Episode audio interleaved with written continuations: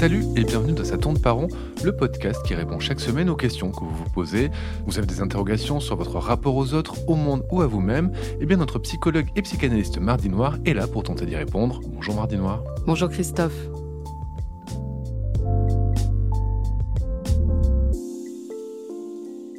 Comment ça va avec votre mère, Mardi Noir? Hum, Ça peut aller.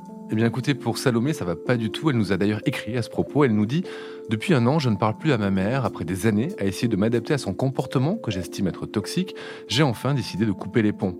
Elle nous dit ensuite avoir réalisé que ça n'affectait pas plus que ça et qu'au contraire, elle était soulagée de cette séparation. Et elle poursuit, elle nous dit Je crois que je n'éprouve pas d'amour envers elle, seulement de l'empathie. Est-ce OK de ne pas aimer sa propre mère? Comment faire pour que mes proches l'acceptent? Eh bien écoutez, je ne sais pas quel âge a Salomé, mais pour ma part, je me souviens avoir grandi dans une ambiance culturelle saupoudrée de soupline, c'est ce qu'il y a de plus doux après une maman de cette petite voix qui déblatérait cette affirmation angoissante et par ailleurs totalement fausse. Parce que même dans les foyers où ça se passe à peu près bien, dire d'une mère qu'elle est plus douce qu'un assouplissant, c'est à minima avoir de la merde dans les yeux. Oui, un assouplissant est doux, c'est ce qu'on lui demande. Une mère n'est pas un assouplissant.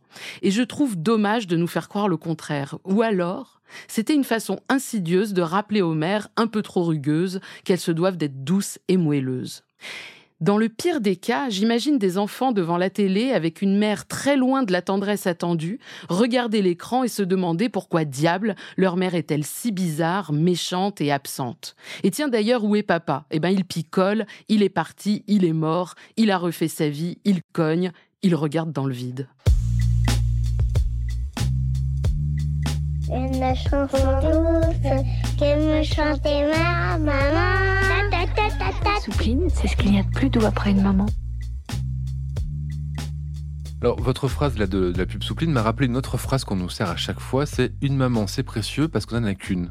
Oui, c'est une phrase aussi creuse qu'idiote, mais surtout quelle culpabilité sur le dos de tout le monde. Les mères s'imaginent être essentielles. Bon, elles le sont, mais du calme, il est possible de doser.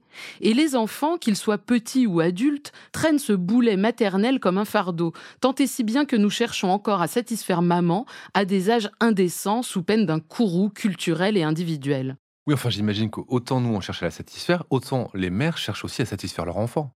Oui, alors Winnicott, psychanalyste anglais, lui parlait de mère suffisamment bonne, the good enough mother. Façon de dire qu'on en attend quand même un minimum, voire un peu plus, ne soyons pas radins, mais pas non plus trop bonne. Et en effet, on mesure déjà toute la complexité de la fonction maternelle ici, qui est toujours trop ou pas assez. Lacan, à la suite de Winnicott, comme un petit pied de nez à ce dernier, parle de mère suffisamment mauvaise, parce qu'au contraire, il note, lui, qu'on est plus souvent dans le trop que dans le pas assez. Mais bref, on voit bien qu'il y a ici un fardeau qui dépasse et la mère et les enfants. La fonction maternelle en elle-même est inflammable, on ajuste ensuite au cas par cas. Je pense que celles et ceux qui écoutent régulièrement Ça tourne par l'auront compris. Il n'y a jamais vraiment de règle générale, seulement des cas particuliers, des cas singuliers. Oui, d'ailleurs, c'est pour ça que je vous parle souvent de moi, parce que je ne vais pas parler pour les autres ou à la place des autres. Et d'ailleurs, je vous ai déjà parlé de ma mère, avec qui, vous le savez, je m'entends pas trop mal. Mais elle, ma mère, disait de sa propre mère Ce n'est pas ma mère, c'est une dame de la famille, une pauvre vieille, et je fais le minimum pour m'en occuper. Ça rejoint un peu l'empathie évoquée par Salomé dans son mail. Pas vraiment d'amour, une conscience que ça ne tourne pas rond et une sorte de pitié.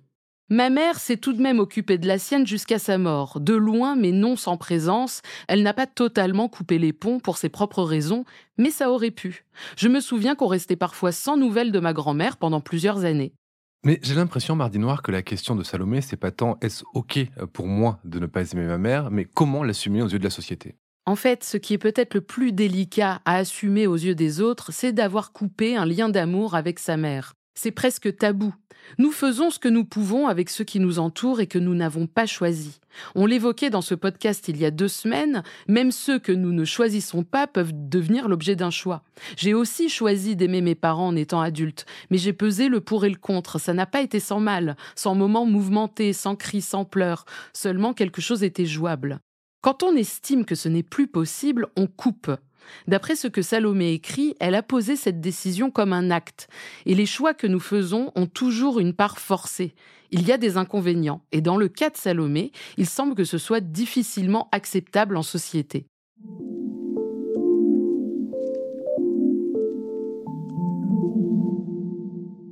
Je n'ai pas de recette miracle à lui proposer pour que ses proches comprennent sa décision. Si ce sont des frères et sœurs qui continuent de voir leur mère, je comprends que la situation soit délicate. C'est une position d'équilibriste qu'il va sans doute falloir travailler ailleurs que dans une réponse en podcast. Parce que couper, c'est une chose, mais en entendre parler tous les quatre matins par une fratrie dans l'incompréhension, c'en est une autre. Mais pour ce qui est des amis, du conjoint ou de la conjointe, du qu'en dira-t-on Salomé peut les enjoindre à aller déjeuner avec leur propre mère, puisqu'apparemment on n'en a qu'une et qu'elle est si précieuse. Plus sérieusement, on peut tenter de faire comprendre que ce lien est profondément subjectif et qu'il ne peut se soumettre à des lieux communs. Bref, en deux mots, laissons Salomé tranquille dans sa relation avec sa mère. Merci Mardi Noir et à la semaine prochaine. Ça tourne par rond est un podcast de Mardi Noir produit par Slate Podcast. Direction éditoriale Christophe Caron, production éditoriale Christophe Caron et Nina Pareja, prise de son Nina Pareja, montage et réalisation Aurélie Rodriguez. La musique est signée Sable Blanc.